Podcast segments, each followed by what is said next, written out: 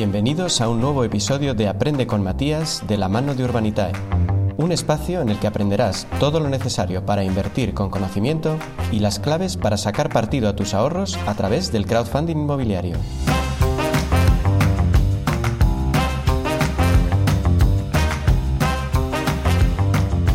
En el capítulo 4 te hablé de la diferencia entre la inversión activa y la inversión pasiva. Como recordarás, no tiene nada que ver con la actitud del inversor.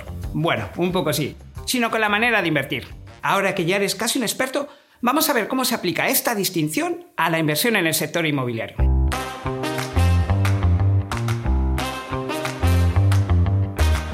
Cuando hablamos de la inversión en fondos hay dos grandes categorías, la gestión activa y la gestión pasiva. La inversión activa requiere que alguien tome las riendas y decida dónde invertir. Ese alguien podemos ser nosotros mismos, pero lo normal es que sea un gestor profesional el que tome las decisiones y que cobre por ello. El objetivo de esas decisiones es superar la rentabilidad del mercado. En cambio, la inversión pasiva busca replicar la rentabilidad del mercado. Para ello, reduce los costes al mínimo y eso implica prescindir de gestores. En lugar de tratar de buscar las agujas, los fondos de gestión pasiva compran todo el pajar. Es decir, invierten en todas las empresas de un mismo índice. Por eso se conocen como fondos indexados. Y sí, salvo en muy contadas excepciones, los fondos indexados logran mejores rentabilidades. Cuando hablamos del sector inmobiliario, la cosa cambia un poco. La inversión inmobiliaria activa implica remangarse y comprar propiedades y gestionarlas.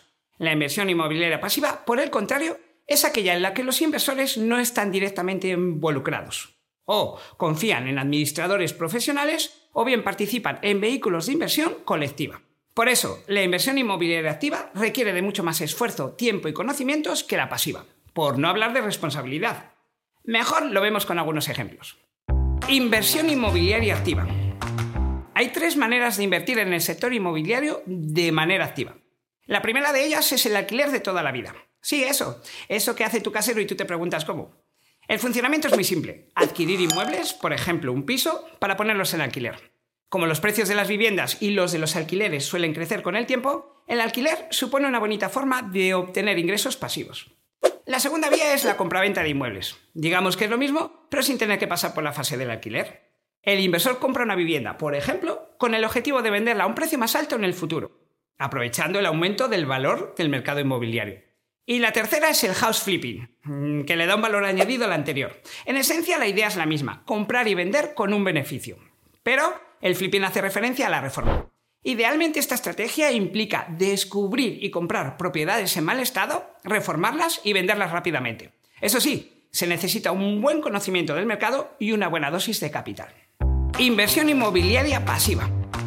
La inversión inmobiliaria pasiva tiene la ventaja de que ofrece algo para todos los públicos, tanto para los que tienen conocimientos expertos y recursos abundantes como los que no aunque como veremos casi todas las opciones requieren de una cuenta corriente bien saneada. Una opción para invertir en inmuebles sin tener que comprar propiedades son los fondos de inversión inmobiliaria, o lo que es lo mismo, fondos de inversión especializados en el sector inmobiliario. Como todo fondo, estas inversiones generan rentabilidad mediante los dividendos o con la venta de las participaciones, si éstas han aumentado su valor en el momento de venderlas. Otra alternativa son las SOCIMIS, o lo que es lo mismo, sociedades anónimas cotizadas de inversión en el mercado inmobiliario.